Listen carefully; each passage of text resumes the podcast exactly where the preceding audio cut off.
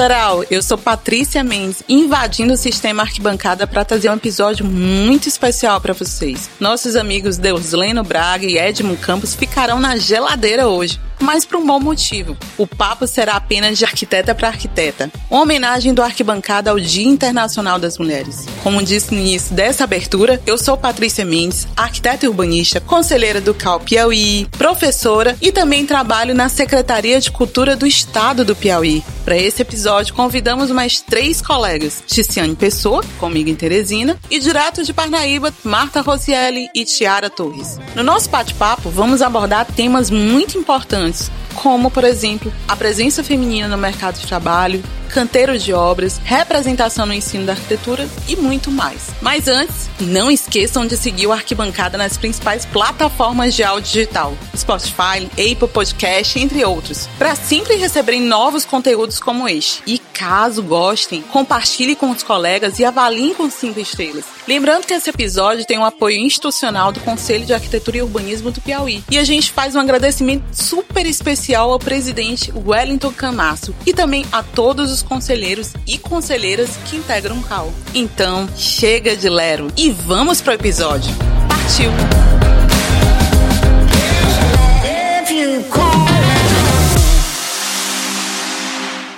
Então vamos lá, vamos começar esse bate-papo. Primeiro, saber um pouquinho, né? Que trajetória será que essas mulheres estão trazendo pra gente? Quem é cada uma, né? Eu, Patrícia Mendes, comecei o curso de arquitetura e urbanismo na primeira turma, ainda na década de 90, 93 por aí. Não tinha muita afinidade para essa área, queria seguir na área da computação, mas acabou que de repente na federal apareceu esse curso maravilhoso que foi arquitetura e urbanismo. Aí eu pergunto para você vocês. Como é que será que foi esse começo de profissão de vocês? Como foram essas primeiras influências que vocês tiveram? Eu, como trabalho muito na área de patrimônio cultural, uma das grandes referências para mim foi a professora Auxília Afonso. Mas aí, como foi essa influência? Quais foram os principais desafios? E aí eu começo perguntando para nossa urbanista e arquiteta, Ticiane Pessoa. Pode contar um pouquinho, Ticiane, como é que foi que tu descobriu essa paixão, né, pela arquitetura, e o que te levou até esse momento de hoje que você está trabalhando, está sendo uma das grandes referências na área do urbanismo. Primeiro eu quero agradecer a oportunidade de estar voltando aqui pro Arquibancada. Já tive a oportunidade de participar e é um prazer enorme estar de volta. Estar tá contando com vocês nesse momento tão interessante, nesse episódio tão especial, né, com mulheres maravilhosas. Estudei arquitetura na UFP e o porquê arquitetura, né? Eu acho que a minha grande questão com a arquitetura sempre foram as pessoas. Minha paixão são as pessoas. Eu acho que é por isso que eu gosto tanto de cidade, por isso que eu gosto tanto de urbanismo, porque eu acho que o interessante são as pessoas. A arquitetura, ela não existe sem as pessoas, sem os desejos, sem os interesses, sem os afetos, sem as nossas sensações. E a cidade também é do mesmo jeito. Então, a minha dúvida na época do vestibular era psicologia ou arquitetura e urbanismo, porque era o meu interesse. E eu comecei a ver como a arquitetura e urbanismo, as cidades, elas contam história, que era um interesse meu também, né? Como é que a gente tem esse processo de fazer, de criar história e fica tudo registrado nas formas. Então, acho que esse interesse esse amor pelas pessoas, por capacidade de criar mesmo, de pensar, poxa, eu posso chegar nessa pessoa criando, eu posso alcançar uma sensação, alcançar um desejo, um sonho, criando junto, né? Concebendo, pensando o projeto arquitetônico, o projeto urbano. Então acho que esse interesse veio muito desse lugar, essa paixão pela arquitetura. E da minha caminhada, eu acho que eu me encontrei muito no urbanismo. Como a professora Patrícia Mendes colocou aqui, a urbanista e a arquiteta. Eu acho que as duas coisas estão super entrelaçadas entrelaçadas, nós somos, né, arquitetas e urbanistas, mas o urbanismo me proporcionou exatamente essa proximidade, dessa conexão entre a realidade das pessoas e das vivências no espaço urbano. E aí eu fui me encontrando nesse processo. Não é simples, eu acho que para os estudantes que estão nos ouvindo, né, a gente passa o curso e tem tantas oportunidades, tantas coisas que acontecem no curso de arquitetura e a gente fica assim, meu Deus, qual é o caminho que eu vou seguir? Mas experimentem o curso, experimentem tudo durante o curso, porque aí vocês vão percebendo as afinidades. Pô, o que aconteceu comigo? Eu comecei pesquisando arquitetura moderna, com a professora Kaki Afonso, que me ensinou tudo assim do universo da pesquisa. Depois eu fui para pesquisa do registro fotográfico, resgate imagético, né, de bens patrimoniais. E lá no final do curso eu me encontrei no planejamento urbano, numa pesquisa sobre drenagem. Então, as coisas elas foram se encaixando, né? A gente vai caminhando e as coisas vão se encaixando. Isso é interessante. A gente se permitir vivenciar as experiências que o curso da gente tem para oferecer. E eu acho que isso foi super importante para mim. Ticiane, eu acho super interessante você falar isso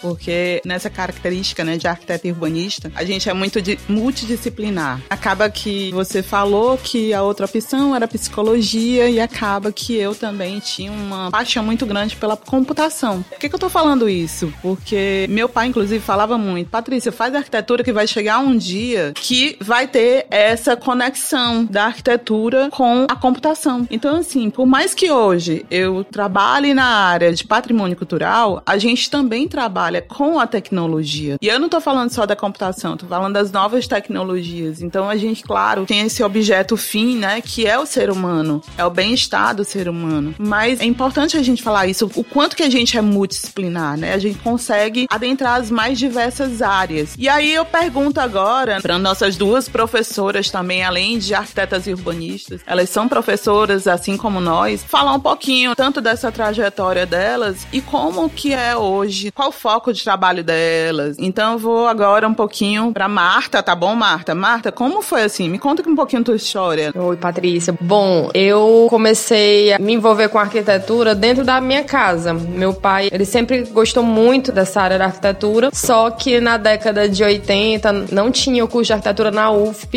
ele fez engenharia civil, então eu convivi muito com pranchetas, eu tenho o escalímetro dele até hoje, e eu comecei a ter essa coisa do desenho, gostava, tinha muita habilidade com desenho, e tinha uma visão bem diferente do curso de arquitetura e da profissão de arquiteto do que eu tenho hoje. Aliás, fiz 20 anos de formada e concordo totalmente com o que a Ticiane falou sobre a gente precisa estar a serviço das pessoas. Então, a gente que escolhe arquitetura, de alguma forma, tem que ter esse outro olhar, não só nas nossas habilidades de desenho, por exemplo, que na nossa época, Patrícia, nós somos as mais antigas aqui, talvez. Sim. Tinha muito essa coisa da habilidade do desenho e tal. Então, a gente sempre imaginava, não, se eu sou boa de desenho, eu vou ser uma boa arquiteta. E hoje a gente vê que é uma das nossas ferramentas de comunicação, mas não é a nossa atividade fim. Então, sou acho que da terceira ou quarta turma de arquitetura da Federal também. Tive uma escola excelente no que se refere a conforto ambiental, por exemplo. Tive a professora Ana Lúcia como um referencial para mim, trouxe para minha experiência profissional também. Essa busca sempre dessa inquietação de estar tá buscando esse conhecimento, e eu acho que essa base da Federal do Piauí foi muito boa. Eu me formei em 2003, saí do Piauí, morei 10 anos no Distrito Federal, trabalhei lá no varejo por uns 3, 4 anos, mas a maior parte do tempo foi no serviço público, atuando na área de aprovação de projeto. Então eu tive muito próximo do urbanismo, apesar de estar do outro lado, na aplicação da legislação. Então, quando eu cheguei aqui em Parnaíba, por exemplo, eu estranhei demais. A minha primeira cadeira que eu lecionei na Nassau era de legislação urbana. Eu lembro da primeira turma que eu pedi que eles fossem na prefeitura, levantar os parâmetros, né, de construção, pra gente começar a falar sobre taxas, falar sobre recuos. E todos eles chegaram na aula seguinte falando, professor, o homem lá disse que não tem isso não, que não tem nada escrito sobre isso. Eu falei, como assim, gente? Como é que uma cidade como Parnaíba, um polo regional, se constrói sem ter o regimento sobre isso, né? Eu aprendi com um chefe meu no serviço público, um arquiteto muito competente formado pela UNB. Uma vez um usuário lá da prefeitura, né, da administração, chegou pra gente e falou assim: "O terreno é meu, eu faço nele o que eu quiser". Aí ele disse muito sabiamente assim, né: "Não, o terreno é seu, você vai fazer nele o que a legislação permitir. Até porque o terreno é seu, mas você tem seus vizinhos que você deve respeitar, é a cidade como um todo. Então, assim, eu trouxe isso pra minha experiência. Hoje, tem dois anos que eu não atuo mais dentro da sala de aula. Tô com um escritório atuante aqui e enxergo a arquitetura mais ainda dentro dessa lógica do serviço, da gente estar a serviço, não da individualidade. Obviamente, meu escritório trabalha com pessoas físicas, mas a gente está ali a serviço da coletividade, na realidade. Inclusive, eu queria fazer menção aqui que seu pai foi meu aluno de arquitetura e urbanismo. Isso mesmo. Mas vamos pra Tiara. Tiara, me conta um pouquinho da tua história. Oi, gente, tudo bem? Eita, Patrícia. A minha história é quase poética. O meu primeiro contato com arquitetura foi meu pai estudando medicina. Era tão exaustivo para ele estudar. Ele trabalhava o dia inteiro, tinha que estudar à noite. Ele comprou uma prancheta para poder colocar o livro mais próximo da posição de leitura, né? E eu lembro de estar sentada no colo dele e pedir para ele desenhar para mim. E aí ele pegou um papel e fez um prédio em perspectiva. E eu achei aquilo ali incrível. E foi ali, eu quero fazer alguma coisa que esteja relacionada à história que eu amo muito, à arte que eu amo muito e criatividade, processo criativo. E aí, o que foi que aconteceu? Fui fazer direito. fiz até o sexto período de direito, sofridamente, até que uma hora eu disse: chega, eu vou viver a minha vida, vou esquecer a vida dos outros e vou fazer o que eu quero. E aí eu fui fazer o vestibular para arquitetura, cursei arquitetura e foram cinco anos maravilhosos, de grande enriquecimento. Eu me estabeleci pessoalmente, é isso mesmo que eu gosto de fazer, é isso que eu quero. E já faz 10 anos que eu me formei. De lá para cá eu venho atuando em diversas áreas. Eu já trabalhei no varejo, já trabalhei no setor público. Hoje eu trabalho na docência, eu trabalho na fiscalização de obras e na aprovação de projetos. Trabalho também na parte de, de escritório e amo arquitetura. Nossa, a gente tem muita história para contar. Passa um flashback aqui também na minha cabeça. Eu acho que é muito mágico, sabe? Você sair da cidade, você olhar de repente que uma maternidade, que uma pessoa nasce até de repente a arquitetura funerária a gente trabalha. Então, a gente às vezes não percebe, mas tudo que é construído, todo lugar que a gente passa, é a gente que faz. E entrando um pouquinho nisso, eu vou fazer um questionamento para vocês. Eu sei que vocês são grandes arquitetas e a gente tem sempre uma obra que é muito marcante pra gente. E aí eu vou pedir para vocês explicarem um pouquinho desses projetos. Qual foi o mais destacado? Qual foi que marcou de repente mais vocês? Eu vou falar um pouquinho de mim logo, que eu tenho que falar, né, que é o Porto das Barcas. Então, vou contar um pouquinho da minha história, dessas obras aí que a gente vai começar a falar. Eu tenho que falar um pouquinho do conjunto arquitetônico Porto das Barcas em Parnaíba. E eu acho que é a minha grande referência. Foram longos anos aí tentando já fazer esse projeto. Foi um projeto de recuperação e revitalização ao mesmo tempo de uma grande área. Tava 30 anos já parado. Eu tô há 20 já na Secretaria de Cultura trabalhando com patrimônio cultural. E desde o dia que eu cheguei, comecei a fazer esse projeto. Pra vocês terem uma ideia, tem mais ou menos 450 pranchas. Então é muita coisa. Tô falando pouquinho isso para quem tá escutando saber que não é só uma mera obra, é um trabalho técnico, né, que demora tempo, que a gente às vezes não faz esse merecimento dos projetos que a gente faz tecnicamente. A gente fala muito poeticamente da arquitetura e aí não fala muito dessa parte técnica, que inclusive no século 21 tá prestando muito para essa nova geração serem cada vez mais técnicos. Então, para mim foi por das Barcas, Parnaíba. E para vocês? Marta, fala um pouquinho qual foi tua obra, por quê, se te desafiou ou não. Hoje lá no escritório eu atuo 90% com projetos residenciais, mas a gente tem outros projetos comerciais, institucionais, e são dois na realidade que foram bem desafiadores. Um que envolvia patrimônio, que foi a ampliação de uma clínica que tem aqui em Parnaíba. Então a gente precisou mexer com o IFAM, com Secretaria de Saúde, Vigilância Sanitária, Corpo de Bombeiros. Foi bastante complexo alinhar as exigências de cada uma dessas entidades que precisava anuir na aprovação desse projeto. E teve um outro que ainda não saiu do papel também, que foi uma reforma em outra unidade de saúde, essa já consolidada e o projeto era uma ampliação. A gente fez uma visita técnica na sede deles em Fortaleza e para mim foi um super aprendizado porque eu ministrei a disciplina de arquitetura hospitalar aqui na Uninassal e me ajudou muito em relação aos direcionamentos né, normativos, mas nada como a gente mergulhar realmente dentro da dinâmica daquele determinado estabelecimento para elaborar o projeto. Foi um projeto muito desafiador. Eu precisei de um suporte muito grande da diretoria médica, né, técnica da unidade hospitalar aqui, porque tem coisas que a gente entende do ponto de vista teórico, técnico, como a própria Patrícia mencionou, mas que como a gente brinca, passeia por várias áreas aí, arquitetura comercial, residencial, institucional, hospitalar, enfim, a gente não consegue deter todo o conhecimento específico sobre essas dinâmicas, fluxos, então foi super desafiador. Eu tive vontade de desistir, porque começou com uma pequena, não, vamos fazer um retrofit na fachada, vamos dar uma modernizada aqui na parte externa, e não era nada disso, era um projeto bem mais complexo, mas no final, graças a Deus, deu tudo certo. Vamos escutar agora um pouquinho a história da Tice, ver aí, de repente, que projeto desafiou ela. Será que foi da área de urbanismo? Sempre coloca a Ticiane muito ah. pra essa área de urbanismo, mas de repente não foi. Foi de repente um projeto nada a ver com isso. Eu vou por bem nada a ver com isso, porque quando eu trouxe o questionamento, né, e eu vi a Patrícia falando, vi a Marta, e eu fiquei pensando, cara, o meu maior projeto, eu acho que o meu maior projeto é a docência. Eu acho que se eu fosse colocar assim, Ticiane, a sua missão na arquitetura é a docência. É o meu maior projeto. É onde eu tô colocando ali toda a minha energia, que os meus alunos saibam, os que estão ouvindo.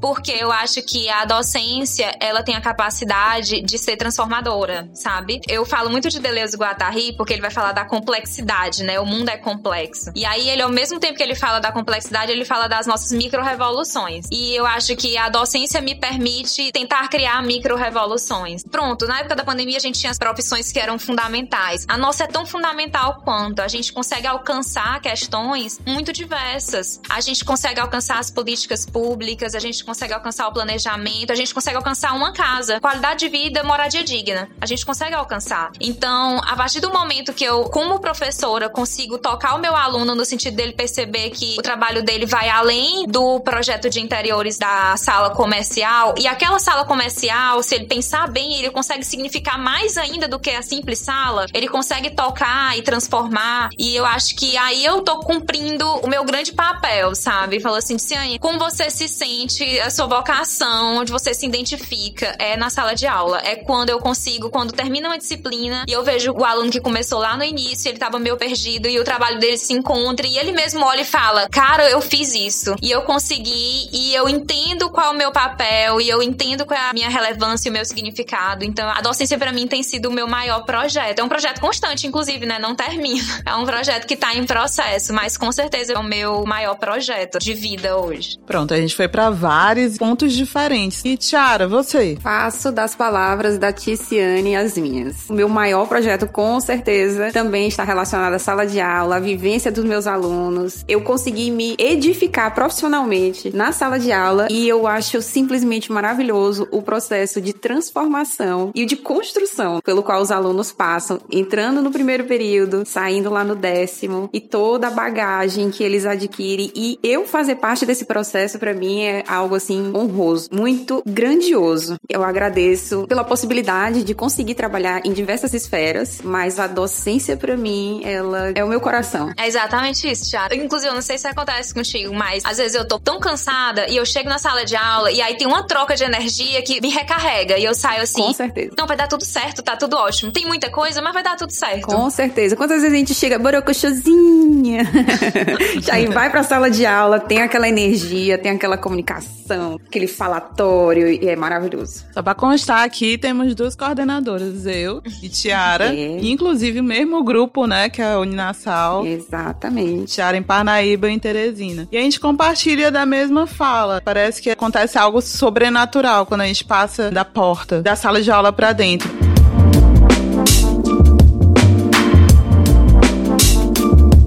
Bem, agora a gente vai falar uma coisa relacionada, inclusive, a esses pontos que a gente acabou de debater. Né? A gente falou das obras da gente, dos projetos, nossa docência, nossos queridos alunos, né? Nossos queridos clientes. Mas vamos falar uma coisa que o mercado de trabalho em arquitetura e urbanismo traz muito. Pontos pra gente debater, vamos dizer assim. E eu vou começar com um, já que a gente começou, falou da evolução do ensino em arquitetura e urbanismo, a gente pode entrar nele e, junto com ele, falar um pouquinho dessa conciliação, né, da vida profissional e pessoal. Bora conversar um pouquinho sobre essa evolução? Como é que está acontecendo essa evolução do ensino em arquitetura e urbanismo? E, de repente, como que a gente concilia também toda essa nossa vida profissional com o dia a dia, os filhos, namorados, maridos e como é o dia a dia? Eu vou falar um pouquinho dessa evolução do ensino, voltando um pouquinho para minha Universidade Federal do Piauí, que a gente tem que falar. Eu acho que 93 para hoje houve um salto muito grande. E aí eu vou falar um pouquinho, pelo menos, de disciplinas importantíssimas, como os projetos de combate a incêndio e pânico. Na Unisal, pelo menos, inclusive trazendo dentro da grade elaboração de projetos de combate a incêndio e pânico. Junto com isso, tem outra disciplina que se chama automação e inteligência artificial. Então a gente está com um salto acompanhando o que está acontecendo no mercado de trabalho. Tem muito esse mistério dentro da arquitetura e urbanismo que a gente só estuda história e faz projeto, principalmente residencial. Vocês acham que houve um salto, uma evolução em relação ao que se tratava a arquitetura e urbanismo lá da década de 90 para hoje, para o século 21? Com toda certeza. A gente teve uma mudança no morar, a gente teve uma mudança no trabalhar, uma mudança da forma da gente se relacionar socialmente, os espaços urbanos. Por que a arquitetura não acompanharia, né? Aí, como você tocou no assunto, dessas disciplinas novas que estão sendo incluídas na grade da arquitetura, como por exemplo essa de automação. Hoje em dia só se fala em internet das coisas, tudo está relacionado à internet, tudo está interligado, tudo está conectado. Acho que quem acaba aprendendo mais é a gente. Porque eu acho que eles já estão totalmente inseridos nessa era, muito bem inseridos nessa era. E aí a gente acaba aprendendo também como adaptar o seu projeto à modernidade, à contemporaneidade, como deixar o seu projeto funcional em termos tecnológicos. Eu não sei se vocês concordam, mas eu sentia muita falta de, pelo menos na nossa grade da federal, a antiga, não sei como é hoje, a gente tinha um pouco mais de abordagem nessa questão sociológica e antropológica, ah, né? Então, sim. as cadeiras iniciais, e a gente tá falando de uma área que realmente lida com pessoas. O professor Ricardo Meira, ele fala muito sobre isso, que a gente lida com gente, pessoas que têm emoções. Então, eu acho que ainda peca essa grade curricular de não nos. Não vou dizer que a gente vai sair de lá psicólogos arquitetos, né? Mas eu sempre falo assim. Mas lá, somos.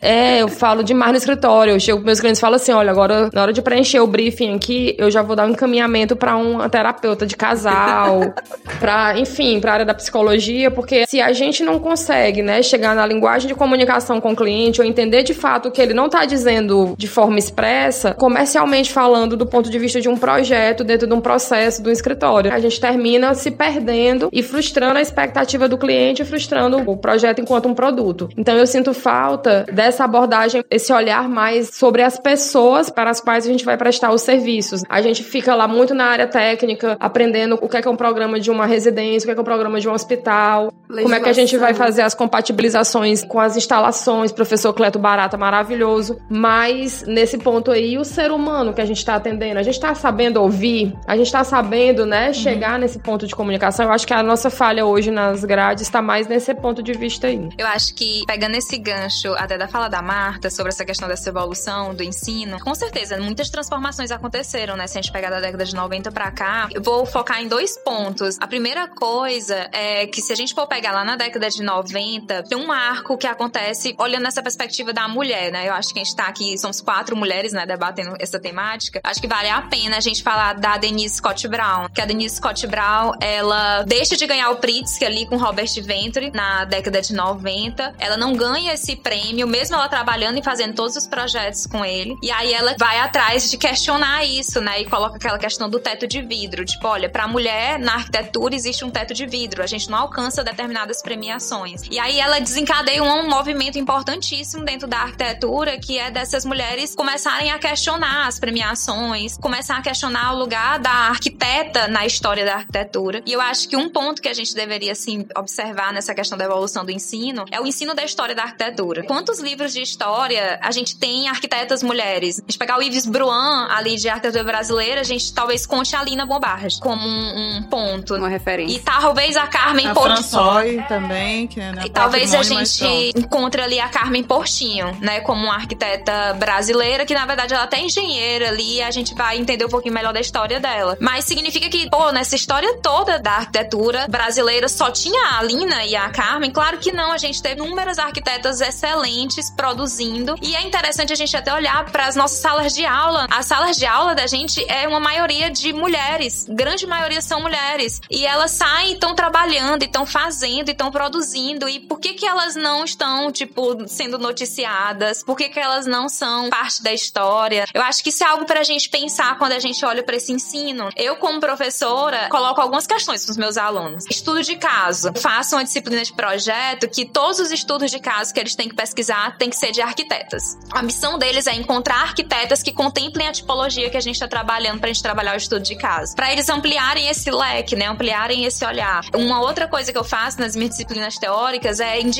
pesquisadoras, autoras, arquitetas pra gente buscar. Elas estão produzindo, né? A gente tem nomes importantíssimos que às vezes eles ficam esquecidos nessa nossa matriz curricular e nos livros padrões, né? Nas bibliografias que a gente costuma usar. Esse é um ponto que a gente tem que olhar nessa evolução do ensino. A gente já tá evoluindo nisso, né? Mas requer um engajamento da gente de romper com essa invisibilização. Na história da arquitetura, as mulheres ficaram um pouco esquecidas. Não que elas não estivessem fazendo, mas elas não foram destacadas. Isso é um ponto importante. E sobre essa questão das evoluções do ensino, um ponto que vale destacar também foi a mudança atual do MEC com a questão da extensão curricularizada. O MEC acertou muito quando fala do campo da arquitetura e do urbanismo, quando ele coloca a extensão curricularizada. Eu sei que existem questionamentos em algumas outras áreas, algumas disciplinas, mas eu acho que na arquitetura foi um acerto, porque não tem como a gente pensar arquitetura sem extensão. E por muito tempo a gente vê os cursos acontecendo a arquitetura sem extensão. A gente fala de pesquisa, de iniciação científica, a gente fala do projeto, da técnica, mas a extensão ela não tá ali como um ponto. E agora ela vem como elemento obrigatório. E ela já deveria ser há muito tempo, porque a arquitetura ela não existe sem a prática, sem as pessoas. Eu acho que a Marta falou isso. Faltou o chegar nas pessoas. Eu acho que a extensão, ela pode ser uma ferramenta nesse processo. O alcançar a comunidade, o chegar na comunidade. O aluno entender a prática, não é só a prática de, ah, eu pintei uma parede num centro social. Não, é a prática de dialogar mesmo, é de ouvir, de conhecer, de entender as necessidades, é de tirar o aluno, às vezes, de um globinho de vidro que ele chega pra gente, né? Ele sai da escola ali, de um universo bem delimitado, depois ele chega na graduação, ele não se expande muito. E eu acho que a extensão, ela ajuda a gente a romper um pouco com isso. Isso é super interessante. É uma evolução que o MEC trouxe como uma imposição pra gente, mas eu acho que pros currículos de arquitetura é super positivo. Eu acho, inclusive, importante essa fala da professora Porque acaba que é um questionamento que se faz muito no mercado de trabalho. Acaba que a maioria das mulheres arquitetas, elas vão fazer projetos residenciais. E a arquitetura, ela fica muito condicionada, inclusive intitulada, como se a gente só fizesse isso. E um dos principais viés da gente é a responsabilidade social, porque é o outro, a gente poder chegar, e a gente pode ter chegado dessa forma. Eu vou trazer aqui alguns dados para vocês que estão nos escutando do Conselho de Arquitetura e Urbanismo do Piauí.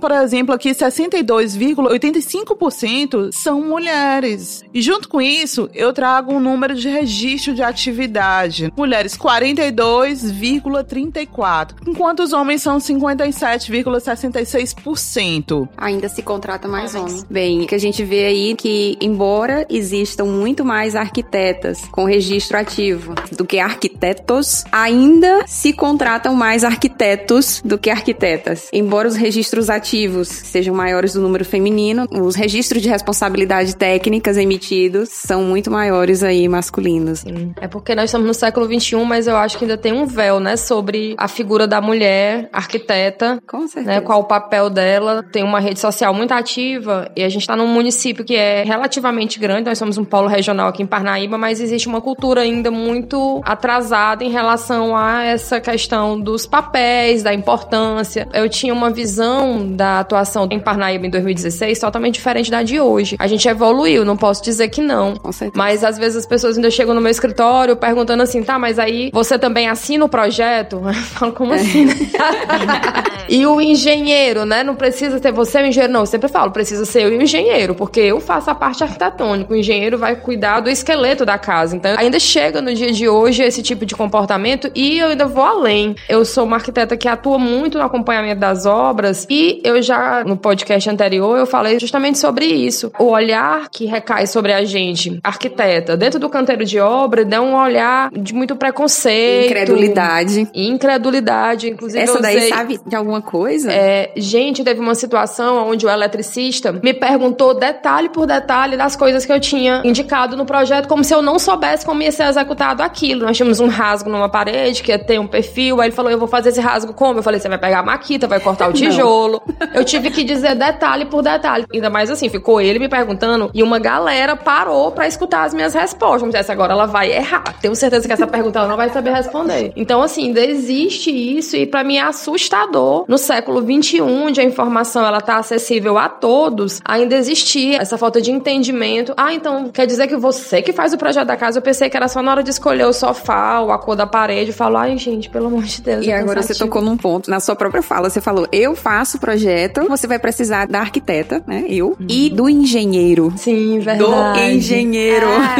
É, o profissional da engenharia ali no masculino, Do assim. profissional da engenharia, é verdade, é verdade. Eu queria falar uma coisa. A minha minha engenheira é mulher. Então eu já trabalho essa concepção em uma fala que eu até estava observando aí vocês conversando. Não é só arquitetura e urbanismo, não é só engenharia. Se você for num canteiro de obras, o nosso redor, a nossa vida é masculina. É masculina. Com quem a gente vai tratar, seja no serviço público, por exemplo, eu falo da própria secretaria. Eu sou a única mulher. Eu vou ter que conversar com o secretário, com a assessoria jurídica, e aí vai, são todos homens. Eu sou a única mulher. Só não estou sozinha, porque, enfim, eu bati o martelo mesmo, bati o pé pra eu ter uma engenheira mulher. E hoje eu tenho uma engenheira mulher exatamente para levantar essa bandeira que não é só ser arquiteta. A gente precisa estar acompanhado de outros profissionais também que têm mais sensibilidade, não que os homens não tenham, mas é muito diferente você poder debater algo que a gente está trabalhando todo dia, que são projetos. Então, eu acho fundamental o papel da engenheira também.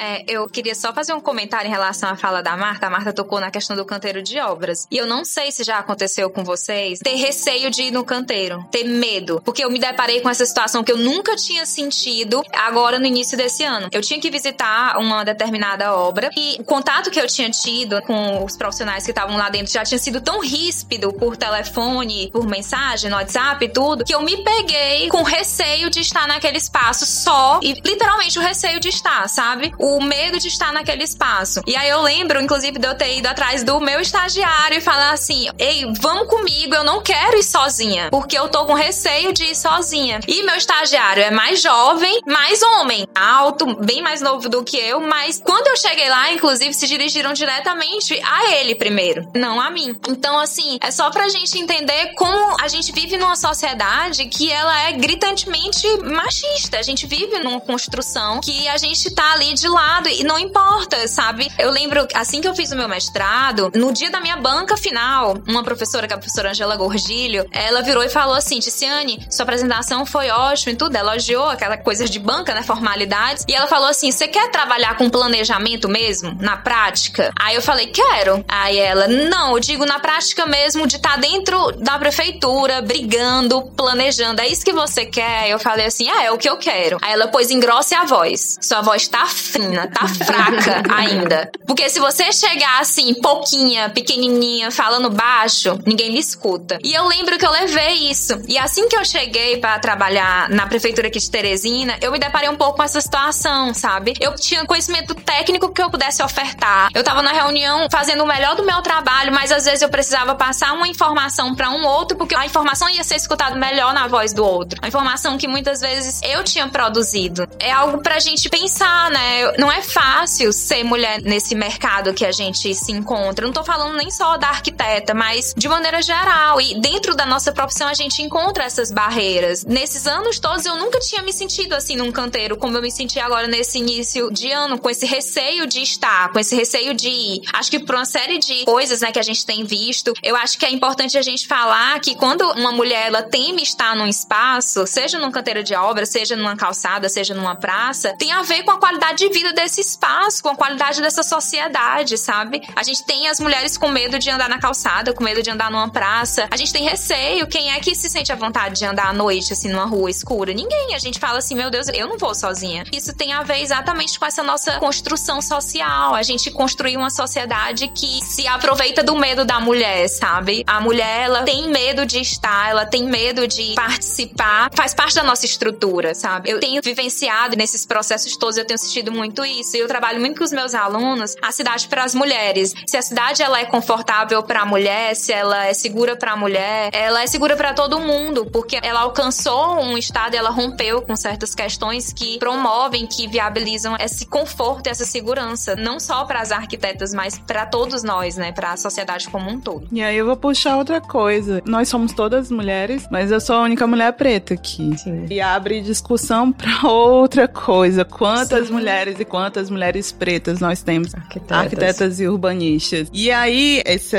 passagem aí da Ticiane no canteiro de obra, eu acabo que hoje eu acho que eu sou muito calejada, né? Eu já amo ir para um canteiro de obras e eu adoro mandar em todos os homens que estão no canteiro de obras. Mas é toda uma construção É. de você aprender como lidar e muito você colocar realmente que você sabe. Eu acho que eu sou a prova disso que acontece, não sei explicar. Muita gente faz entrevista comigo, inclusive, perguntando isso. Como é que eu consigo dominar a obra? E eu realmente vou pra dentro do canteiro de obra. Eu vou dizer onde é que cada coisa deve ser feita de acordo com o que tá no projeto. Eu gosto disso, eu gosto muito. Mas não vou negar, claro, que aconteceu várias coisas, né, em relação a isso. Mas eu sempre me posiciono, tenho que me posicionar muito mais até pra mostrar, né, toda hora que vem uma de 1,50, né? a mulher de 1,50 dentro de um canteiro de obras. Mas acaba que é minha paixão. Eu amo obra, eu amo obra mesmo.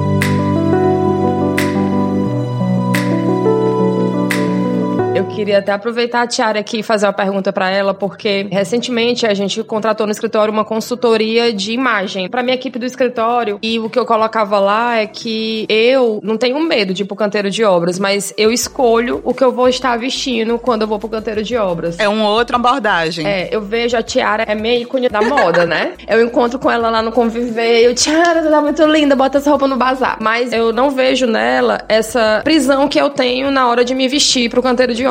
Porque eu não quero ser olhada ali como um objeto sexual. Eu quero ser respeitada como a profissional que fez o projeto e tá ali pra supervisionar se ele tá sendo executado conforme o planejado. Mas, inevitavelmente, teve um dia. Normalmente eu vou de jeans, tênis, e não consegui fazer minha rota de obra toda pela manhã e tinha uma reunião com o cliente à tarde. Aí eu já tava de blusa de alcinha e precisei passar no canteiro de obra. Sim, acontece. Gente, Marta, sem brincadeira. acontece. O canteiro para, para e sai todo mundo pra ficar vendo. Eu uma assim, meu Deus do céu, vou cobrar, né? Vou cobrar aqui. Só não sei o que dos fãs lá. OnlyFans. É, OnlyFans, OnlyFans. Sim, Tiara, então como é que tu se sente em relação a isso, né? Como é que essa tua imagem, essa tua personalidade que tá aí na tua forma de vestir, se isso não te traz esse constrangimento na hora do canteiro de obra? De forma alguma. Eu nunca tive problemas em canteiro de obras. Eu chego, chegando, fazendo meu trabalho, me respeite, não conto muita conversa. Mas assim, a minha forma de vestir nunca foi problema no canteiro de obras. Mas já passei por situações, a fala da Ticiane me lembrou uma situação que foi marcante na minha carreira. Eu fiz o projeto para meus clientes e eles contrataram uma construtora, um engenheiro dessa construtora, ele já é uma pessoa mais jovem há mais tempo. e aí ele foi altamente misógino. Tudo que eu falava, ele fazia algum comentário para derrubar. E o que eu achei interessante nessa história, os meus clientes botaram o pé na parede e falaram: enquanto você não tiver respeito pela figura da arquiteta e da mulher que ela é, a gente não vai fechar com vocês. E imediatamente o dono da construtora providenciou outro engenheiro para tratar com os meus clientes. Eu gostei muito da postura dos clientes, porque eles perceberam que ele estava sendo misógino, que ele estava me tratando mal porque era mulher. Nossa. Ele levantava a voz comigo. Eu já tava constrangidíssima. Meu Deus. Eu tava com vontade de, E de você sair fica e sem chorar. ação na hora, né? A gente fica sem reação. Sim, eu acho que tem um pouco disso também, né? A gente enfrenta umas violências no nosso dia a dia que às vezes a gente, quando a gente assimila, a gente fala assim, meu Deus, eu não tive reação naquele É, momento, porque são coisas que às vezes parecem pequenas, mas que vão ferindo a gente nesse processo. Eu acho que ser mulher no mundo de hoje é você sofrer microagressões constantes, você constantemente tá lidando assim com essas realidades. Sobre a questão da roupa que a Marta colocou, eu vou até ampliar, Marta. Eu acho que essa questão do canteiro de obras, a gente coloca o canteiro como um local tenso, mas pra mim, na sala de aula, pra dar aula, eu não vou botar alcinha, eu não uso roupa colada, porque eu não me sinto à vontade de estar naquele lugar e de, de certa forma, a minha figura, ela tá ali como esse objeto. É uma questão minha. Tem outras professoras, outras professoras que não vão ter problema nenhum com isso, mas eu tenho. Isso é uma questão pra mim. Eu me sinto melhor estando com a roupa que mostre menos do meu corpo nesse espaço porque eu me sinto mais segura, consequentemente. Acabo me estando mais à vontade. Eu acho que tem isso também. Mas é da minha vivência. Assim como a Tiara colocou que isso não é um problema para ela, eu tenho amigas professoras que também para elas isso não é uma questão. Mas a gente vai absorvendo, né, essas coisas que vão acontecendo e ao mesmo tempo a gente vai meio que criando meios de lidar com isso no nosso dia a dia. Eu só acho injusto que eu acho que a gente não deveria precisar se preocupar com a forma de se vestir. Obviamente que você não vai para um canteiro de obra com sapato não é adequado. Adequado no sentido de inseguro. Sim. Mas eu acho chato isso ser uma preocupação. O corpo né? ser uma o preocupação. Corpo o corpo ser uma feminino, preocupação. né? Ser uma preocupação. Sim, ser uma preocupação, ser um ponto de pauta, né? É, é triste. E em cima disso, como que vocês acham que a gente podia de repente ter ações para essa valorização profissional? Como que a gente pode de repente em cima do que a gente está falando propor alguma ação para essa valorização da gente como arquiteto e urbanista, seja dentro do canteiro de obra ou no setor público, no setor privado, na docência, o que seja? Como que a gente pode ter essa valorização? Eu acho que o conselho ele já tem um trabalho nessa linha de raciocínio. Ele tá ali para defender a arquitetura, mas de alguma forma existem pautas internas lá sobre essa questão do papel da mulher, da importância. E eu acho que também a gente, dentro de sala de aula, individualmente, dentro do nosso campo de atuação, seja numa rede social, acho que a gente tem que ir fazendo esse trabalho realmente de educação, sempre reforçando aquilo, até que aquilo se torne senso comum.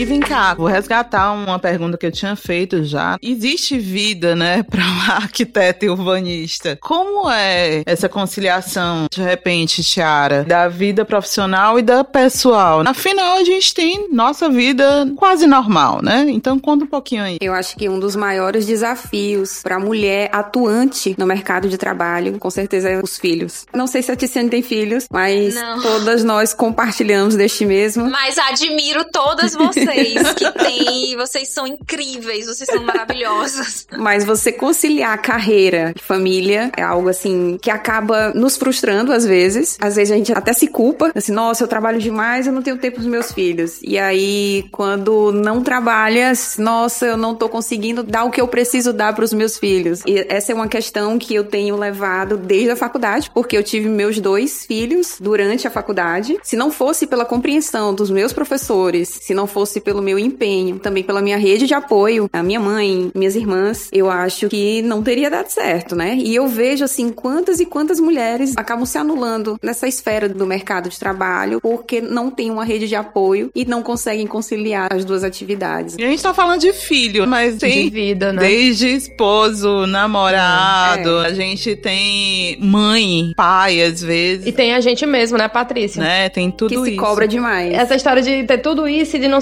sobrar tempo pra nós mesmos enquanto pessoa. Eu faço terapia há anos e a minha psicóloga fala assim: quem é a Marta que não é arquiteta? Aí é uma pergunta que às vezes eu não sei responder, porque a minha vida é mergulhada no trabalho e não porque eu seja uma workaholic, né? Mas, por exemplo, é o que a Tiara falou: a gente não tem uma precificação de projeto que permita que a gente pegue um único projeto, se dedique a ele e consiga ir pra academia. A Tiara ainda consegue, a Tiara faz box, que a gente consiga acompanhar as tarefas dos filhos, que a gente saia pra jantar com o marido, né? Então a gente pega muitas vezes um volume de projetos que te afundam dentro daquela realidade do escritório. Aí, O que eu tava dizendo era isso, assim, que não sobra tempo pra gente olhar pra nós mesmos, pra nossa saúde, porque a gente gosta, pra ter um hobby, entendeu? Tô falando de mim, tomara que vocês não sejam assim. Ai, eu tô super assim.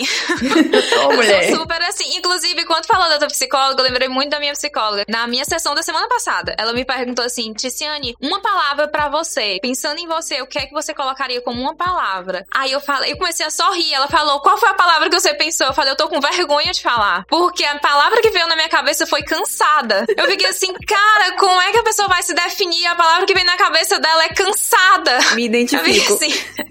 Foi exatamente isso, mas é exatamente, Marta. Eu acho que, querendo ou não, aqui falando até um pouco do nosso mercado de trabalho, e até para desiludir um pouco dos alunos que estão nos ouvindo, um projeto só não vai pagar as contas do mês. Então, normalmente, eu vou falar um pouco assim de mim. Eu dou aula em duas faculdades, eu trabalho na prefeitura de Timon e eu trabalho com a nossa empresa de consultoria na parte de estudos de impacto de vizinhança. Os EIVs, os estudos urbanos, consultoria na parte de urbanismo. É muita coisa. Eu mal consigo o tempo da atividade física, que entrou como obrigatório porque eu me encontrei pré-diabética no início do ano passado. Então virou obrigatório por questão de saúde. E aí eu fico assim, a gente tá numa velocidade tão grande tentando dar conta e ao mesmo tempo a gente esquece, tá, de quem é a Ticiane só a Ticiane, né? A minha psicóloga, ela até falou uma coisa assim, tu consegue perceber que o único lugar que tu não é a Ticiane professora, não é a Ticiane arquiteta, não é a Ticiane cheia de responsabilidades, é quando tu vai, por exemplo, pra academia, que lá na academia não tem, é só a Tis. Inclusive, quando aparece algum aluno meu lá e vai falar comigo, eu falo, não quero saber disso, não quero saber de assunto da faculdade, eu sou só a Tice aqui. Na minha terapia eu tenho trabalhado muito isso. Como o trabalho ele virou tanta prioridade na nossa vida, pelo menos comigo estava acontecendo isso, ele virou algo tão prioritário que ele virou a minha identidade. E quando o trabalho vira a sua identidade, aí a coisa dá muito errado, porque vira um processo super exaustivo. Você deixa de ser você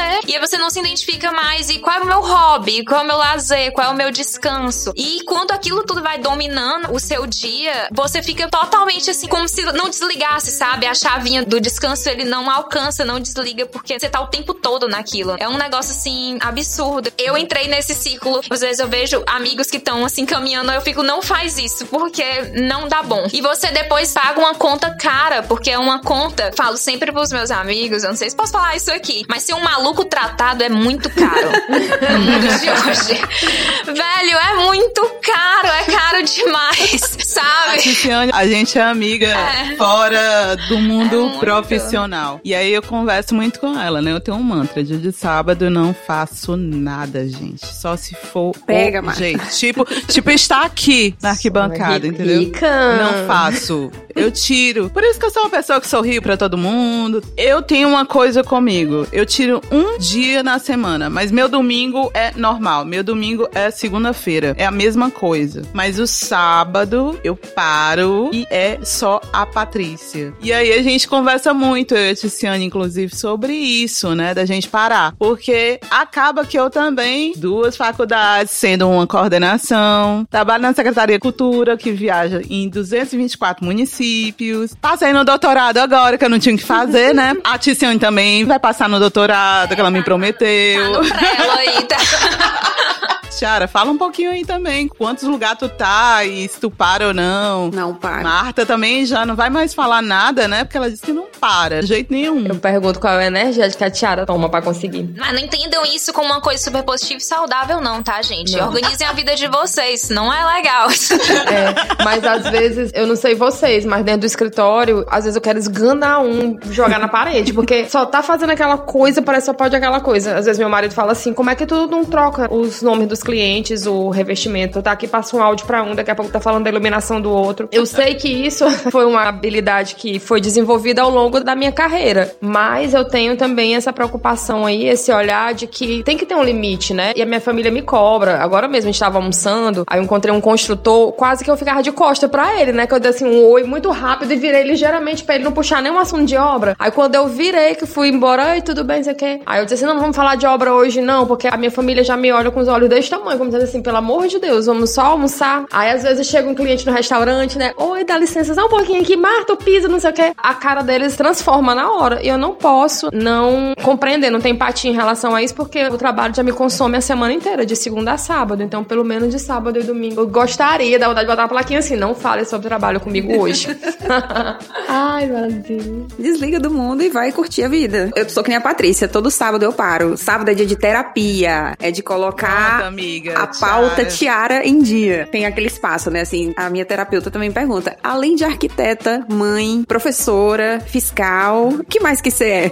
Quem é a Tiara? E aí eu fico. Verdade, né? Quem é? Não sei. Ah, quem é? Não sei quem sou. É uma pergunta muito difícil se a gente parar pra pensar. Tira tudo, sabe? Tira o trabalho. Tá, quem é a gente? Que mulher é essa? E se a gente parar pra pensar exatamente, né? Que lugar é esse que a gente ocupa? Que mulher é essa que nós somos, né? Nesse mundo. Eu queria só fazer uma consideração, que foi até uma fala da Tiara, que ela falou um pouco dessa rede do cuidado, né? Que a mulher, ela tá dentro de uma rede do cuidado. A mulher tem uns filhos, boa parte, né? A gente tem as nossas famílias lideradas e as mulheres tomando de conta ali das crianças. A mulher, ela tá na rede do cuidado porque normalmente ela cuida dos pais mais velhos, das pessoas doentes ali da família. A Tiara falou isso dessa rede do cuidado e eu pensei muito na questão que eu converso com os meus alunos quando a gente pensa na cidade. Quando a gente consegue, enquanto arquitetas, urbanistas, planejar cidades que promovam de maneira facilitadora essa rede do cuidado, a gente promove uma cidade melhor, né, para as mulheres. Porque um ponto é que nem todo mundo tem rede de apoio. Então, é. quando a gente fala, por exemplo, da reinserção da mulher no mercado de trabalho, a gente tem que pensar, tá, onde é que tá a creche que ela vai deixar o filho? Adianta ter uma creche que tá perto de casa ou é melhor uma creche que tá perto do trabalho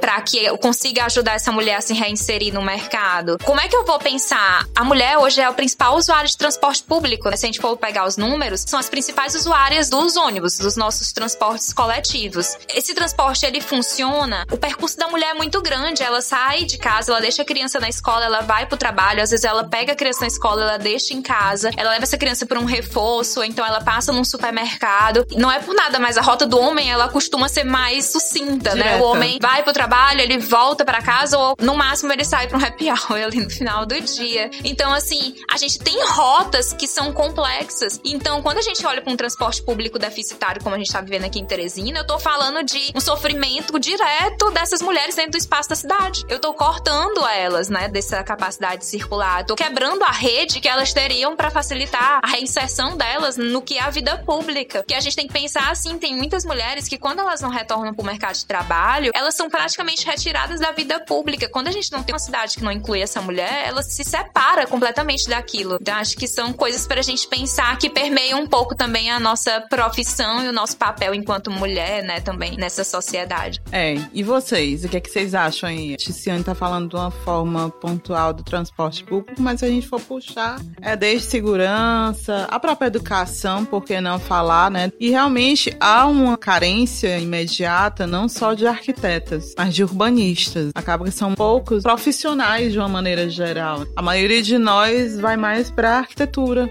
né? Que tem um leque de coisas pra gente fazer e acaba que o urbanismo fica realmente um pouco mais complicado. E eu acho que se justifica muito pelas cidades que temos. Claro que tem questão política e aí é uma outra questão também de mulheres que são de repente presidentes do Conselho de Arquitetura e Urbanismo. A gente tem uma presidente nacional hoje, mas assim, se a gente for olhar um todo, a gente não tem grandes referências. Vamos abrir um pouquinho mais essa conversa. Por exemplo, Ticiane, você faz faria um quarto pra bebê, arquitetura de interiores, você que é tão a cara do urbanismo, fecha mesmo nisso ou não? Você teria essa coragem? Por exemplo, eu já não gosto muito de decorar. Meu negócio é obra, já falei para vocês, gosto muito disso, projetar. E você, Ticiane? Depois eu puxo pra Tiara e Marta. De repente, assim, lugares não pensados para vocês projetarem. É, então, eu acho que a nossa profissão é realmente muito múltipla, né? Tem muita coisa pra gente fazer. E a gente ocupa vários espaços. E tem alguns espaços que são meio padrões, que a gente olha e fala assim, tá, esse espaço tem a cara da arquiteta, a mulher ela vai estar tá ali. Eu acho que é muito múltiplo, acho que a gente vai ocupando espaços muito diferentes. Eu, por exemplo, um quarto de bebê não é meu forte. Quem me conhece, até meus alunos, eles vão saber assim, professora de Ciane, ela jamais faria o projeto de um quarto de bebê. Poderia até fazer, eu acho que talvez aquele quarto montessoriano, que é bem tranquilo, né, assim, é. mais limpo, que tem diretrizes mais claras, e aí eu acho acho que daria pra desenrolar. Cor jamais. Não, eu adoro cor. Eu sou super fã dos tons pastéis. adoro cor, sou super fã dos tons pastéis. É. Não, é porque as pessoas falam isso da cor comigo. Inclusive, eu tenho um amigo meu que constantemente ele fala que a Tiziane é a criatura mais bege que existe. Porque se eu não tô usando tons pastéis, eu tô usando bege branco, né? Ele vai falar assim: meu Deus, você é muito sem graça. É do universo do bege e do branco. Mas assim, eu acho que é muito das nossas afinidades. E eu acho acho que não tem problema nisso, sabe? Assim como tem alguém que vai falar, cara, eu tô super afim na parte de arquitetura de interiores, eu me reconheço nesse processo, vai todo que vai falar assim, não é por aqui. E eu acho que é isso que é interessante da nossa profissão, né? É muito diverso, é muito múltiplo. Eu também acho que um ponto importante é a gente saber, cara, isso aqui não é o que eu gosto, não é a minha afinidade, mas também a gente se permitir experienciar as coisas, sabe? Às vezes também eu acho que a gente coloca uns nãos muito categóricos antes da gente se permitir mesmo experimentar e tal, e testar. Pô, beleza, testei e realmente isso aqui não é pra mim, aí tudo bem. Corta aquilo ali, porque eu acho que a gente precisa também saber dizer não. Que para mim é um problema grande, dizer não, sabe? Eu faço muita coisa pela falta de habilidade de falar um não. E eu acho que é um ponto também nesse universo profissional que é tão diverso que a gente vive, enfim. A gente vai passar agora um pouquinho, escutar um pouquinho Tiara e Marta, mas você aí que tá escutando a gente, vocês estão vendo aí, de repente, você que não quer fazer um quarto de bebê, não tem problema. Você pode ir para o paisagismo, para o patrimônio cultural, pode ir para o urbanismo, pode para tanta coisa, para dentro do canteiro de obra que a gente tanto falou aqui. Mas vamos lá, Tiara, Marta, conta aí um pouquinho vocês. Aí, vocês são adeptas ao quarto de bebê ou a outra coisa? Apesar de ser a frufruzinha, né, Marta? A Tiara não gosta de decoração. não é meu forte, eu gosto da parte de projeto e muito voltado para projeto industrial. 3 a 1 Ou 3, quer dizer, Marta, não deixei nem tu falar ainda, né? Praticamente já são 3 a 1 aqui. Não, eu gosto muito da área da ambientação, até porque eu coloco muito no escritório isso, né? A gente vende lá um projeto executivo que inclui essa parte do design de interiores, porque é o fechamento. Para mim é onde vai dar a identidade, não só da parte externa como interna. Mas eu acho interessante a gente abordar essa discussão sobre essa ótica também de que, como a Tiara até colocou na minha própria fala, a gente vem de uma cultura muito de estigmatizar as coisas, né? Então, ah, a arquiteta é quem vai decorar. O arquiteto é quem vai vai fazer o projeto. O, engenheiro, é quem vai, né, tocar a execução. Só que não. Acho que a gente tem que ir investindo nesse discurso, nesse debate. Essa desconstrução. É, desconstruir essa ideia de que existem perfis ou papéis ou identidades, enfim, que o seu lugar é aqui porque isso é que te cabe, né? Sim, essa questão do que te cabe, tem umas coisas que são meio caixinhas, assim, sabe? Por exemplo, eu tava comentando aqui, ah, eu não tenho muita afinidade com arquitetura de interiores e não faria aqui o quarto de bebê. Mas eu sou apaixonada por mobiliário. Eu adoro estudar mobiliário, eu adoro entender mobiliário, eu adoro montagem de mobiliário, eu acho incrível marcenaria. Então eu acho que é interessante até pra gente entender como a gente também se coloca nas caixas. Porque quando a gente fala assim, ah, eu não gosto de interiores, a gente elimina um monte de coisa, sabe?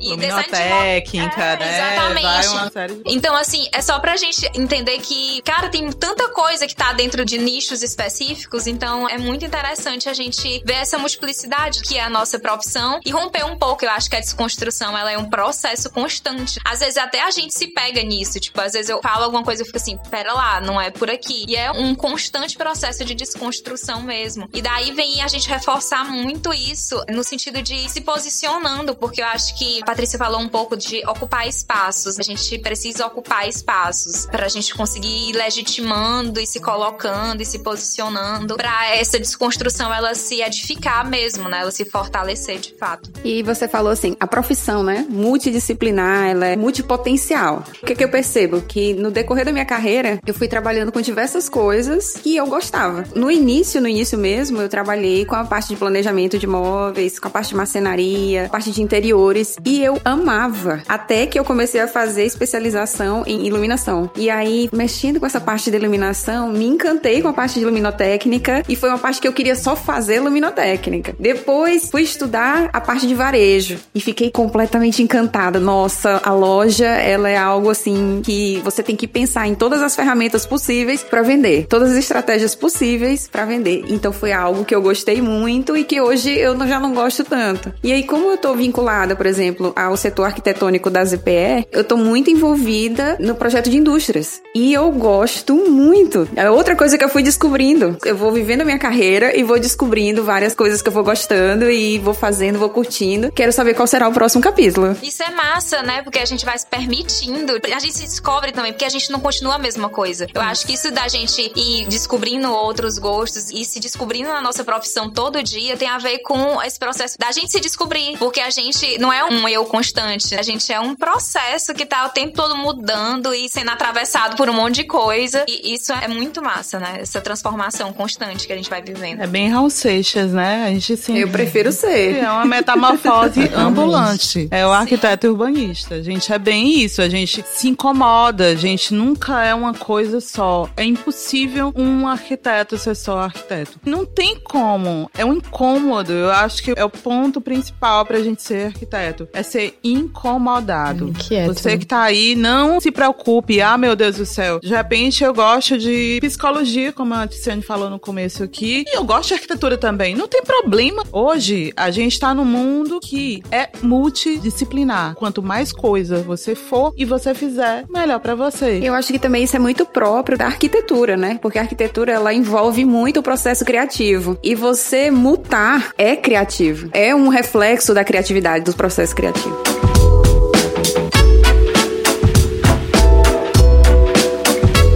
Tá falando muito de trabalho, mas assim, que curiosidade de repente eu teria Oh, oh. da Marta?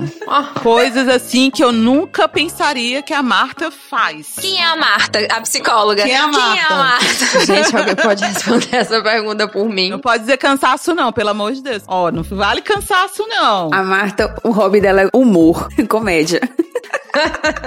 É de repente, o que, que você gosta de fazer? De repente, você é fera, Marta. TikTok, TikTok. Meu Deus, eu tô passada comigo mesmo. Gente, hoje eu tô assim, uma pessoa complicada, porque eu não tenho paciência pra TV, não tenho paciência pra série, durmo em filme, gosto de ler. Meu hobby é a leitura e eu ainda sou do tempo antigo, não me adapto com livros digitais, né? Eu gosto do livro físico, então se eu pensar num hobby, em algo que me tira dessa rotina louca, seria ler. Gosto de ler. Mas assim, eu amava encapar os cadernos da minha filha com tecido. Muito de coisa manual, né? Mas tem uns 4, 5 anos que eu não faço mais isso. Mas um outro hobby que não fosse ler, não sei. Tiara, e você? Assim, de repente, um lado da Tiara que ninguém conhece. Ela é boxeadora. Que máximo. Assim, amei. olha, uma flor delicada. Ela é boxeadora. Tu, né? É um lado que poucas pessoas conhecem, né? Eu gosto muito de boxe. Desconto toda a minha frustração de obra naquele Mas a tiara é da moda também. É verdade. Brincadeiras à parte, um dos meus hobbies é costura. Eu adoro costurar. Eu vou lá, pego molde, recorto, vou fazendo. E é roupa de boneca. Ai, que lindo. Que máximo. Ah, eu vou pra mim. Por enquanto, nada, né? Mas um lado oculto meu, que eu acho que poucas pessoas sabem, eu fiz muito tempo capoeira. Nossa. Então é capoeirista, sou super respeitada, inclusive tenho uma facilidade com a questão do patrimônio material, de eu conseguir convencer, porque realmente eu fui capoeirista, né? Então foi muito tempo. Mas fora isso, tem um outro lado, Tiziane sabe, por exemplo, eu adoro cantar, gente. Então eu adoro cantar, onde tiver karaokê, se tiver um palco, eu subo, entendeu? Olha só. E eu gosto muito de cantar. Não precisa nem convidar, né? Eu com certeza vou, né? É. e Tice, tu? É, Eu sou peculiar nos meus hobbies. Apesar de normalmente eu estar cansada. Então, nas oportunidades que eu tenho, eu tô dormindo. Eu também, meu hobby é dormir. Nós todas. Então, assim, Tiziane escapou, eu tô dormindo. Mas, assim, de hobby. Primeiro eu vou contar um pouquinho da minha infância, voltar no tempo. O meu pai, ele ama moto. Ama moto, ama corrida, velocidade, essas coisas. E acho que o sonho do meu pai era ter tido um filho homem, né? Não rolou. Nasceu a Tiziane, foi a primeira filha. E aí, o que foi que aconteceu? Eu fiz balé e ao mesmo tempo eu fazia motocross. Então, eu amava o balé e eu gostava muito de fazer o motocross. Eu me achava o máximo por fazer motocross. E eu sempre fui essa criança de óculos, né? Eu comecei usar óculos com 3 anos. Então, eu era uma criança que usava um óculos com 7 graus. Então, eu usava o óculos, assim, com muito grau, redondinho. Eu tinha um cabelo bem encaixado, bem loiro. E aí, eu me achava o máximo, porque eu ia pro motocross, eu ia pro balé, eu fazia tudo. E eu sempre achei... Acho que essa coisa de fazer muita coisa já veio da infância, né? Olha aí. É, agora acabei de perceber, eu falar isso com a minha psicóloga. Mas já veio daí um hobby que hoje eu tenho, que é a Fórmula 1. Inclusive, sou muito julgada por isso, porque as pessoas não entendem por que, que Fórmula 1 é muito bom. Eu sou muito julgada, o pessoal fala, Cine é chato. Eu falei, não é chato. Se vocês acompanharem. E tem a galera da Fórmula 1 morreu em 1993 também, né? Gente, Fórmula 1 continua bom, tá? Amo Ayrton Senna, incrível, mas juro pra vocês que vale a pena ainda assistir.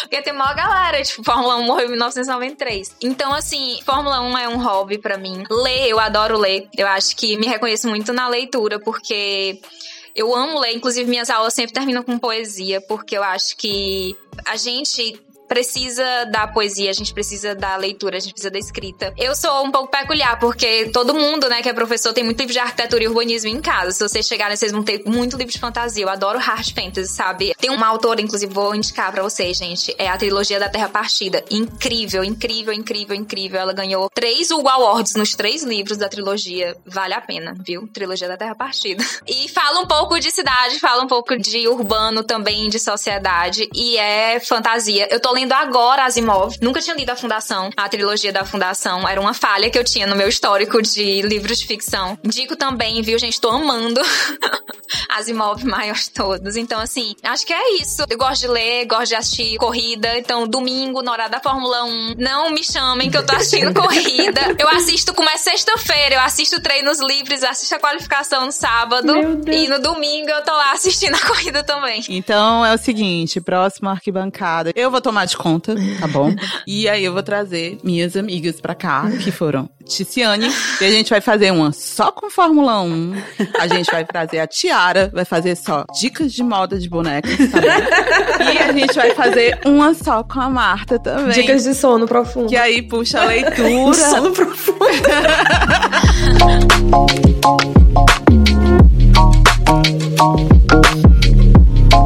Gente, eu queria agradecer, né? Hoje foi, foi maravilhoso ótimo. essa nossa conversa. Eu acho que vocês que estão aí escutando devem ter se divertido muito e ao mesmo tempo aprenderam de uma forma muito fácil, um pouco com a experiência de cada uma, dicas. É possível ser arquiteto urbanista ou urbanista arquiteto? Você que manda, tá bom? Só agradecer mesmo ao convite. Meninas, vocês querem agradecer também a participação? Querem voltar de novo? Posso fazer um só com você? Vocês, né? Individualmente também, só agora eu que mando aqui. Então, é isso. Muito obrigada. Eu queria agradecer o convite novamente, né? É um prazer estar aqui conversando. Foi um prazer conhecer a Tiara e a Marta. E assim, eu acho que pros ouvintes, pro pessoal que tá escutando a gente, sejam diversos. Eu acho que o maior convite que a gente pode fazer é isso, né? Sejam diversos. Não só trabalhem, tá?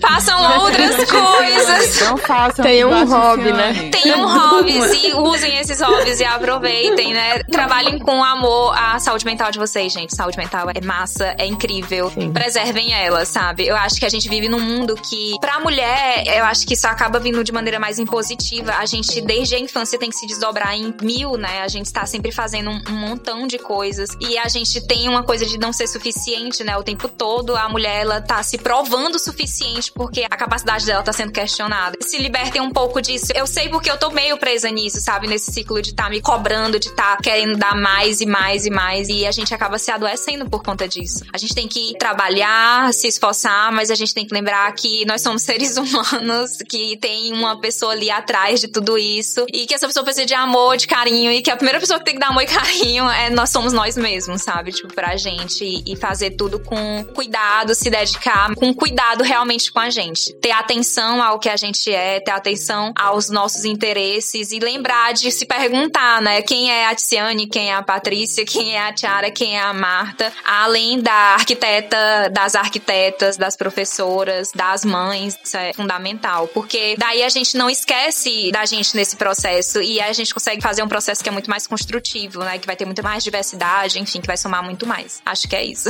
Meninas, e vocês? Eu quero agradecer, essa é a minha segunda vez na arquibancada. É sempre um prazer estar aqui, é sempre prazeroso demais trocar essas experiências. Meninas, diante desse nosso diálogo, foi muito importante ver a experiência de cada uma de vocês, mulheres, ricas em seus ofícios, ricas em suas personalidades, ricas em suas vivências. Assim, quando a gente fala da nossa vivência, quando a gente vai falando das nossas experiências, a gente percebe que não estamos só nas nossas dores e nos nossos bônus também. E que essa construção que a gente vem vivenciando desde o primeiro dia da faculdade até os 10 anos, os 20 anos, né, Marta? 20 anos. A Patrícia, quantos anos? Patrícia? 20 também, 20 e pouquinho. Pois é, dos 20 e tantos anos aí de experiência, que eles sejam sempre reveladores de quem somos. E desejar aí para quem tá ouvindo e para vocês meninas, um ano maravilhoso, de muito, muito, muito sucesso e muita garra e que a gente consiga se impor e ter sempre o nosso espaço garantido pelo nosso empenho por nós mesmas. Incrível, pronto, já esgotaram todas as palavras do dicionário. Mas eu quero agradecer novamente ao Deus Lena, ao Edmo pelo convite, tá aqui junto com essas mulheres. Realmente foi a minha fala talvez foi menos enriquecedora do que o que eu ganhei escutando vocês e ver uma pessoa tão jovem como a Ticiane trazer um relato tão semelhante ao meu me faz pensar assim, não, não sou só eu que vivo essa dinâmica de vida e é muito bom poder ouvir também, compartilhar as dores, saber que não são vivências particulares, individuais e fico muito feliz porque se eu pensasse em 1996 quando eu ingressei na Federal que a gente teria um momento como esse aqui, que a gente poderia estar falando para outras pessoas sobre as nossas experiências naquela área que a gente escolheu para atuar. Nossa, para mim isso é super importante. Agradeço demais a oportunidade e foi muito bom ouvir cada um de vocês. Espero que tenha sido tão enriquecedor para vocês como foi para mim essa tarde aqui estar junto com vocês. Um abraço, pessoal. Até a próxima. Um abraço, gente. Até o próximo capítulo. Um abraço, pessoal. Até o próximo encontro. Um abraço, gente. Até a próxima. Obrigada, meninas. Amei conhecer vocês. Vocês são incríveis. Eu adorei, também adorei te conhecer. Passo contato. Me diz teu arroba.